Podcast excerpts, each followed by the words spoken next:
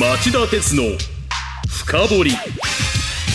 皆さんこんにちは。番組アンカー経済ジャーナリストの町田鉄です、こんにちは。番組アシスタントの杉浦舞です。えー、今週水曜日11月15日に内閣府が発表した今年7月から9月期の実質 GDP 国内総生産の速報値の伸び率が3四半期ぶりマイナスを記録しましたね、もう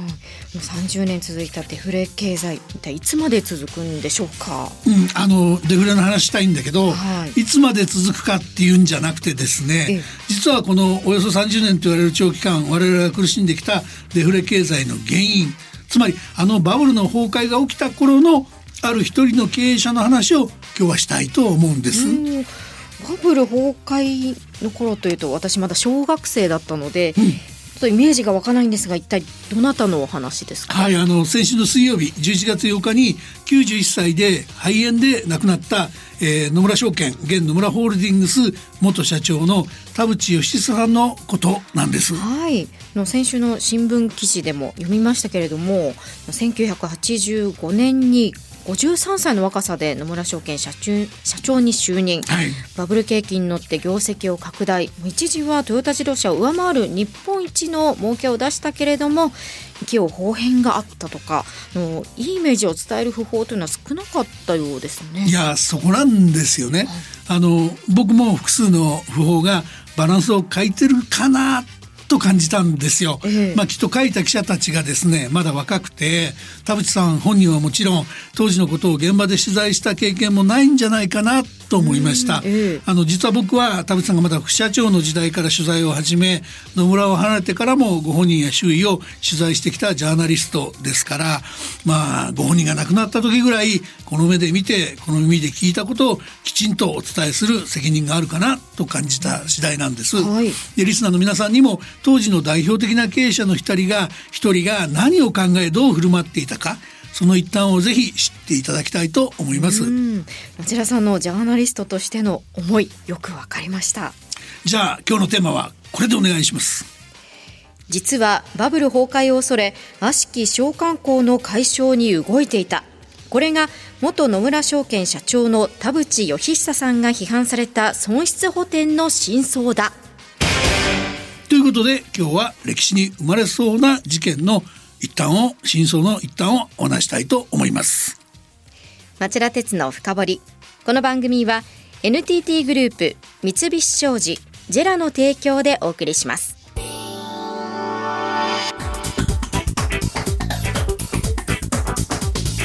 今日の深掘り。改めまして今日のテーマは実はバブル崩壊を恐れ悪しき商慣行の解消に動いていた。これが元野村証券社長の田淵義久さんが批判された損失補填の真相だ。はい、えーオープニングで述べたように今日は先週水曜日11月8日に肺炎で亡くなったという方で今なおバブル経済の体現者とか企業方変があった。とネガティブなレッテルを貼られがちだったかつての野村証券の社長田淵義久さんについて、えー僕は当時、えーご本人を取材する中でそんなレッテルとはちょっと違う人物だと感じていたっていうお話をしたいと思います。はい、バブル経済の崩壊期に当時世界一の証券会社野村を指揮した田淵さんをめぐる歴史の中に埋もれてしまいそうな真相を町田さんが解き明かそうというお話ですよね。はいでは何からお話を始めましょうか。えっとですね、まずは通説というか、ええ。ー田淵さんたちがどういう批判を受けたのかをご説明しましょう、はい。その上でどう違うのかお話ししますね。あの当時の状況から言うと株式市場が経済全般に先駆けてバブルの頂点に達したのは1989年12月29日の大納会の日のことでした、えーあの日は日経平均株価が3万8915円、まあ、史上最高最高値、まあ、高値引けで取引を終えました、ええで、えー株式相場は翌1990年の第8回から下げ始め以来、えー今日に至るまで33年にわたってあの高値を抜いていません。確かにバブル崩壊歴史的な出来事でしたよね。そこで通説なんです。バブル崩壊2年目にあたる1991年6月の全国紙の記事がきっかけで新聞やテレビは連日野村をはじめとする証券会社がバブル崩壊1年目の1990年に大口法人顧客だけを対象にして損失補填をしていたのではないかという批判が、えー、大きく報じられることになりました。まあ、続くことになりました。えー、で補填先には日本を代表する企業や公的機関が含まれており証券大手4社だけでその補填した大口顧客は787件補填額の総額は2100億円を超えたとされました。で当時は大きな損失を被った個人投資家から遠差恨みの声が上がっていたことを背景に、えー、マスメディアは批判を強める一方でした。で田淵さんたち証券経営者は何をどう説明しても冷静に聞く耳を持ってもらえず辞任を免れませんでしたつまり当時の証券取引法現在の金融商品取引法の精神に反する損失補填という不公正な行為が幅広く存在したというのが、まあ、今日までほぼ通説として語られてきているわけです。でも町田さんは実際はこの通説とは違っていたと指摘したいわけですよね。はい、どう違っていたんですか？あの結論まず言っときますと、えー、証券会社が大口顧客に支払ったお金の性格は違うんですね。うん、つまりその法の精神に反する不公正な取引は存在しなかったと僕は考えてます。えー、で今日あえて僕がそう感じている根拠の一つを明かそうと思います。バブル崩壊のえー、バブル相場の崩壊前のある日僕が田淵さんの自宅に、まあ、新聞記者がよくやる夜打ち、まあ、夜取材行くことですけど、夜打ち取材をかけてその夜に2人が交わした会話の内容を、まあ、初めてですがお話したいと思います。はいご本人が亡くなったにもかかわらず名誉を回復する報道が乏しいので今日はあえてこのニュースソースの秘匿という報道の原則を解除して2人の会話を明かすということですか？はいそう受け取ってもらって構いません、でそのある日の夜っていうんですが、ええ。ー、1989年の秋の日の夜のことで、えーまあ、つまりバブル崩壊前のことで、はい、えー、夜の9時ぐらいだったと思います、えあの僕は東京代官山の田淵邸を訪ねました。で実はその夜急に冷え込んだためだったと思うんですが田淵さん風邪気味でした。で応接まで風邪にはこれが一番だって言いながら、卵酒飲んでましてね、えー、で僕にまあ飲みながら僕に取材に来た理由は何だと目的は何だと尋ねたんです。えー、で僕はあの夜、えー、野村証券が密かに準備を進めていた野村株のニューヨーク上場計画の裏を取りスクープにしたかったんです。はい、でそれで当時アメリカの証券会社はやっていなかったんだけど日本の証券会社はたくさんやっていた有価証券を担保に資金を借り入れる、えー、原先取引、まあ、金融取引の一種なんですけど、はい、これを会計上でどう開示するかがネックになっており、えー、大蔵省現金融庁がアメリカ側と密かに交渉してバランスシート上に計上しなくても決算書の欄外にきちんと正し書き中書きをつければいいという回答を得たっていうこれも非公開情報なんですがこれをキャッチしてそこで満を持して田淵邸に夜打ちをかけたわけです。えー、で、えー、これで上場のネックはなくなりましたよね。これで野村はニューヨーク上場できますよね。新聞に書きますよ。って問いただしてみたんです。えー、あのまだ記者生活78年目の町田さんが田淵さんにある種の証拠を握っているぞ。ニューヨーク上場するんですよね。と迫ったわけですよね。はい、なんともうワクワクするような取材秘話ですけれども田淵さんは何と答えたんですか？それ、特ダネ取れたんですか？ダメだったんですよ。ダメだった。田淵さんは驚くほど大きな声で、えー、君はうち野村証券をすった金で上場させて恥をかかせたいのか、一体いつまで日本株の相場がこんな調子で上がり続けると思ってるんだいと。えー、こういう言い方で、まあ、今回は残念だけどニューヨーク上場断念するつもりだって答えたんです。で田淵さんその後続けて僕を諭すようにルールや制度をクリアするだけじゃダメなんだ。時々の市場の環境も考えないといけない。って教えてくれたんですね。まあ、まあもう少し言うと証券会社って法人に対して市場環境や時期も含めていつ上場するのがいいですよみたいなそういう助言業務をやってるじゃないですか。で当時のように市場が過熱して経済実態からかけ離れ始めてる中で上場強行すると株価はその上場時が最高値になって以後はずっと下げ続ける展開になりかねない。で野村がそういう失態を犯せば野村株を購入した投資家たちを失望させるだけじゃなくて法人客の野村への信頼も失うと。そういう心の中に抱えていたそういう強い危機感を明かしてくれたわけです。えー、で結果を見ると、えー、田淵さんの判断は正しかった、先ほど申し上げたように日本株相場はその数週間後に日経平均株価が最高値をつけた後長期の低迷期に突入したからです。えー、で田淵さんの言葉通り野村はこの時ニューヨーク上場を見送りました。仕切り直して、えー、計画が実現したのは、えー、12年後2001年12月のことでした。でも当時証券会社の社長がね株が下がるなんてことは絶対言えませんから。そんな心の内を打ち明けるってこう記者に対しても気さくで正直な経営者だったんですか？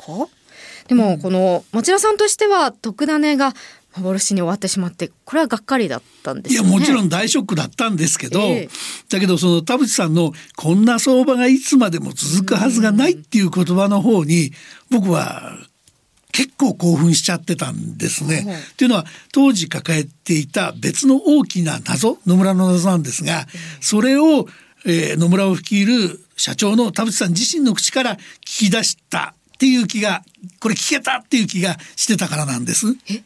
当時抱えていた別の大きな謎って一体どういうことですか？あのね当時の証券会で野村だけなんですけど、はい、この数週間前から密かにだけど猛烈な勢いで営業特勤と呼ばれた悪しき召喚校の解消に動いてるっていうそういう情報を僕は聞いててなんでそんなことやってるっていうのが謎だったんですね。うん、で、まあ、野村の動きについては後でもうちょっとちゃんと説明することにして、えー、先にこの営業特勤っていうのがいかに深刻な問題かっていうのをちょっと先説明しますね。営業特勤っていうのは投資顧問会社が法人顧客と結ぶ資金運用契約特定金銭信託の一つの形態なんです。えー、ただこの名称は当時の金融界でそれなりに知られてたんですが実はこの営業特勤は許されざ許されざる行為の証券会社による一人勘定取引が横行してるっていう問題があってそのことは公然の秘密だったんです。一人勘定？はい。この一人勘定っていうのは投資顧問会社が投資家から依頼されて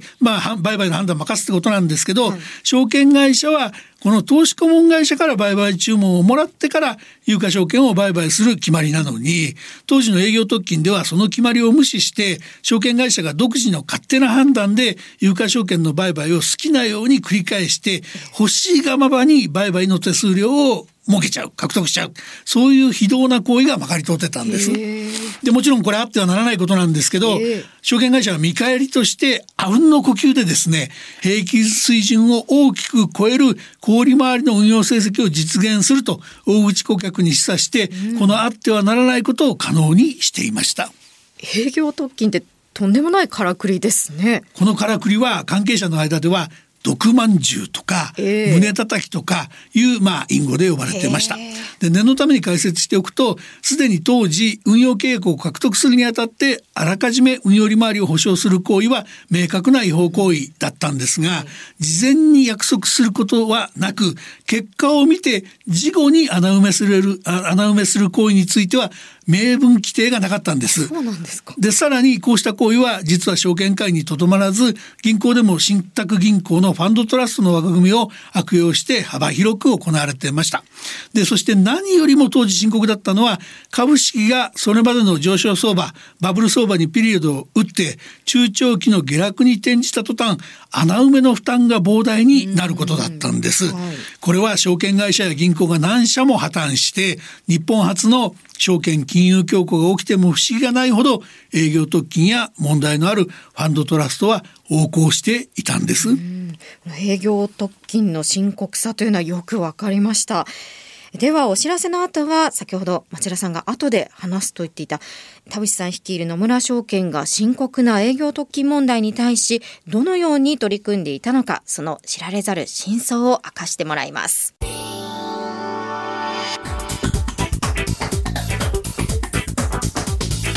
今日の深掘今日のニュース深掘りは実はバブル崩壊を恐れ悪しき召喚校の解消に動いていた。これが元野村証券社長の田淵義久さんが批判された損失補填の真相だと題してお送りしています。ではここからはバブル崩壊前夜に町田さんが幼稚取材をかけた当時の野村証券社長の田淵義久さんが何を語ったのか新聞記者として実際に取材した町田さんにその秘話を伺っていきたいと思いますが、はい。田淵さんは驚くべき理由でニューヨーク上場計画を断念すると語ったわけですよね。そこで町田さんはどうしたんですか？まあさっきもと言ったように特ダネが取れなかったことはショックなんですけど、だけど田淵さんがいつまでもバブル相場が続くわけないって、はい。お腹の中を明かしたことの方が僕は衝撃を受けました。というのはねさっき触れたようにその当時僕が抱えてた野村証券への別の疑問営業特勤問題ですけど、あの解約問題ですけどそれにその疑問に対する答えを田淵社長の口から聞き出せた気がしたからなんです。ええ。この疑問っていうのはあの他のライバル証券の最高幹部の一人から野村証券があの問題だらけの営業特勤の契約を密かにしかし強引に相手の意向を無視して解約し始めてると聞かされていたことなんです。こういう契約の打ち切りはやっぱりその野村の法人部門の他の収入の大幅な減少を意味するばかりか、その減少減収が長期化する恐れもある行為だったんですね。でこのライバル証券の幹部はあそこまでやるんだから、ええ。どうも野村は、えー大蔵省と悪しき商慣行の排除を目論んでおり近く規制強化が始まるんじゃないのかと。自分とこも一生懸命追随して早くやらないと取り返しのつかないことにならないかって思い悩んでて、ええ。そのことをまあ相談してきた。わけなんですよ。それでその話を聞いた後に、まあ、ニューヨーク上場っていう別の案件に絡んでですけど田淵社長がいつまでも右肩上がりの上昇相場が続くわけがないバブル相場が続くわけないと心を打ち明けたわけでしょ、ええ僕は突然目の前が開けた気がしたんですね。ですかさず同じ理由ですか？野村は営業特勤の強引な解約を密かに進めてるんですよねって問い詰めてみたんですよ。突然話題を変えて今おっしゃったように質問したんですか？だって繰り返しますけど当時の証券会ではないことになってるけどこの営業特勤の存在が生き残りの最大のリスクだったわけですよね。うんえなんで僕はこの機会を絶対逃すまいと思いました。それで田淵さんの反応というのは？まあやっぱり話題としてはタブーだったんでしょうね。質問に対してその田淵さん大きな目をギョロッとさせて僕の質問の真意を図るかのように僕の顔を睨みつけてきました。ええで僕はもうなんだけどそれでもなんとかコメント取りたいと思ってもう怒らせることを覚悟で僕に二の矢を放ったんですよ。確かに営業特勤は存在そのものがあってはならないことですよね。でも是正は急務のはずで、辞めるとなったら社長の田淵さんにしかできない判断だと思います。会社にとって大変重い代償を払う戦略ですからと。まあ、すごいこと決めましたねっていうニュアンスを出したわけですよ。ええそしたら田淵さんは一瞬目を閉じて何事か思案した後、ようやくもう意を消したように静かに口を開いて、ゴルフと違い、証券会では時代によって OB ラインの位置が変わるんだよなって言ったんです。僕はこれいつまでも悪しき観光、小観光を続けちゃいけないっていう意味だと思って、ええなるほどって相槌言ったんですよね。そしたら田淵さん今度はちょっと笑顔を浮かべて、うち野村証券には清烈な地下水が流れて流れているっていう言葉があってね常に時代の半歩先を行く透明で公正な会社を目指しているんだと、まあ、力強く自信にあふれた表情で語ったんです。すごい話ですね。でこのお話の中にあった整列な地下水って何のことですか、うん。これはね野村マニアにしか分かんないような言葉だったんですけど、あの血縁じゃないんですけど田淵さんと同姓で田淵さんの前任の社長である田淵哲也さんに対してさらにその前の社長である北浦喜一郎さんが社長のバトバトンを渡す際に野村証券には清烈な地下水が流れてる。この水を絶やさないでほしいという言い回しで送ったとされている言葉なんですね。はい。でその解釈としては決して収益偏重の経営に陥らず証券業や金融業のあるべき理想の姿を追い求めてほしいという意味が込められていたと聞いています、つまり田淵さんは当時野村が強引に営業特勤の打ち切りに動いていることといつまでも放置できないっているでいることをその半歩先を行くまともな会社という言い方で認めたわけです。でその後その夜の会話を記事にする間もなくですね事態はあっという間に動き出したんですね危機感を抱いた大蔵省が動いたんですが1989年11月に当時の証券局長の角谷正彦さんの名前で、えー証券業界に向けた通達を発し営業特勤を禁じることそれから早期の契約解消を急ぐこと、えーその2つを求めました。うんすかさず大蔵省も手を打ってきたわけですか。そうですで大蔵省はその営業特勤の早期解消を求めるにあたって田淵さんが先行して進めたような一方的な解約はまずいと。というのは証券会社の多くが取引関係を壊して経営が揺るぎ出すことになりかねないと危惧してました。まあ、銀行業でもよく言われたことですけど当時は証券業でも護送船団方式っていうのが行政手法としてまかり通っていて証券会社が破綻して失業者が出る事態は絶対避けなければいけないっていうのが大蔵省の意識の根底にあった時代でした。そこで当時の大蔵省の担当者たちは証券会社向けの講演に積極的に参加して契約の解除に必要なキャンセル料の支払いはやむを得ない。相応の処分はするが、きちんと手続きを踏んで報告すれば、処分の際に罪一等を減じるなんていう説明もしてました。で、この通達を受けて野村と野村をはじめとした当時の証券大手4社は、えー、1991年春まで、まあ、90年いっぱいかけてですね、えー、営業特勤の大量解約を行い、その解約額や副社長から取締役までに至る数人程度、各社数人程度の、えー、処分、減俸処分も実施、で、それらの大蔵省に対する報告も終えていました。えー、この事実は、実は報道もされてます。はい、で、通説にはなってませんが、この時のキャンセル料こそが1991年6月以降新聞やテレビで、えー、大々的に報じられた許さぜ許されざる大口顧客優遇の損失補填というお金のやり取りの実態だったわけです。驚くべき真相ですよね。これ町田さんは新聞記者として記事にしなかったんですか？ししてますよ。あの田淵さんとのやりとは別ですけども、えー、それ以外そのキャンセル料の話とか処分の話とかあのなんだろう損失額補填額の話とかいっぱい書いてます、うんはい、ただその1990年の年初から始まった株式相場の暴落って結局多く多くの投資家を苦しませてその怨嗟の声恨みの声は、うん、えー、91年6月以降新聞やテレビが証券会社を闇雲にバッシングすることを正当化するような時代の雰囲気を作り出してしまって、うん、えー、仲間や僕が書いたことはほとんど注目されなかったんですね。えー、でスキャンダル報道が相次ぐ渦中での開催となった株主総会で田淵義さんが、えー、損失補填について大蔵省にもお届けしておりその処理についてもご処分を頂戴してると発言したのにこのご処分をご承認と発言したといった報道があり批判の嵐の勢いが増す一方になったようなこともありました。うんとはいえねこの発言も先ほど申し上げた91年春の処分の経緯を見れば客観的な事実を述べただけであり批判の的になったような証券会社と大蔵省の癒着の暴露もしくは孤児ではなかったことは明らかだったんですね。はい しかし当時の関連会社を通じた暴力団への融資の問題やその後の1997年の総会やスキャンダルにおいて田淵さん直系の後継者だった坂巻秀吉が逮捕される2度目のスキャンダルも起きまあ名誉が回復されないまま田淵さんは亡くなってしまったわけです。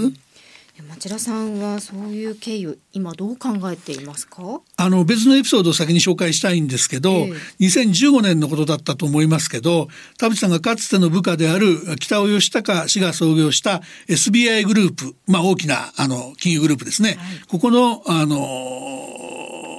虐待を受けた児童を支援するための SBI 子ども希望財団っていうのがあるんですが、はい、田淵さんがここの理事長を務めてた時代に僕は夜ご飯を一緒に食べる機会がありました。ところがですね、はい、その席に虐待問題に絡む相談の電話が入っちゃって田淵さん2時間余りにわたって額の汗を拭いながら親身になって相談に乗ってたんですね。まあ、結局僕は近況も聞くチャンスなくなっちゃったんですけど、はい、でも何が言いたいかっていうと田淵さんってその要するに伝統的な日本人らしい正義感を持っていてその人が嫌がる仕事でも任された仕事求められた仕事からは決して逃げないタイプでもうこれ全力で一生懸命やるタイプでそういう誠実で我慢強い人だったということを言いたいんです。はい、まああのいろんなことありますけども実はやっぱり歴史の流れに押しつぶされ埋もれてしまったことは多いわけですけどだけどあの逃げない誠実な人だということはお伝えしておきたいと思います。田淵さん心よりご冥福をお祈りします。以上今日のニュース深掘りでした。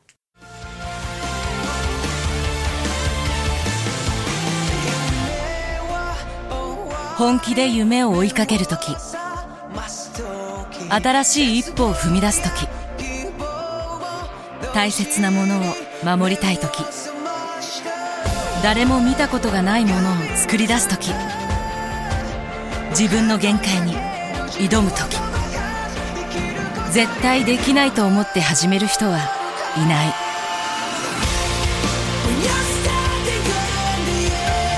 絶対なんて誰が決めた？CO2 が出ない日を作る。ジェラはゼロエミッション火力と再生可能エネルギーで2050年 CO2 排出ゼロに挑戦します。発電の常識を変えてみせる。JERA 町田鉄の深掘り。この番組は NTT グループ三菱商事ジェラの提供でお送りしました。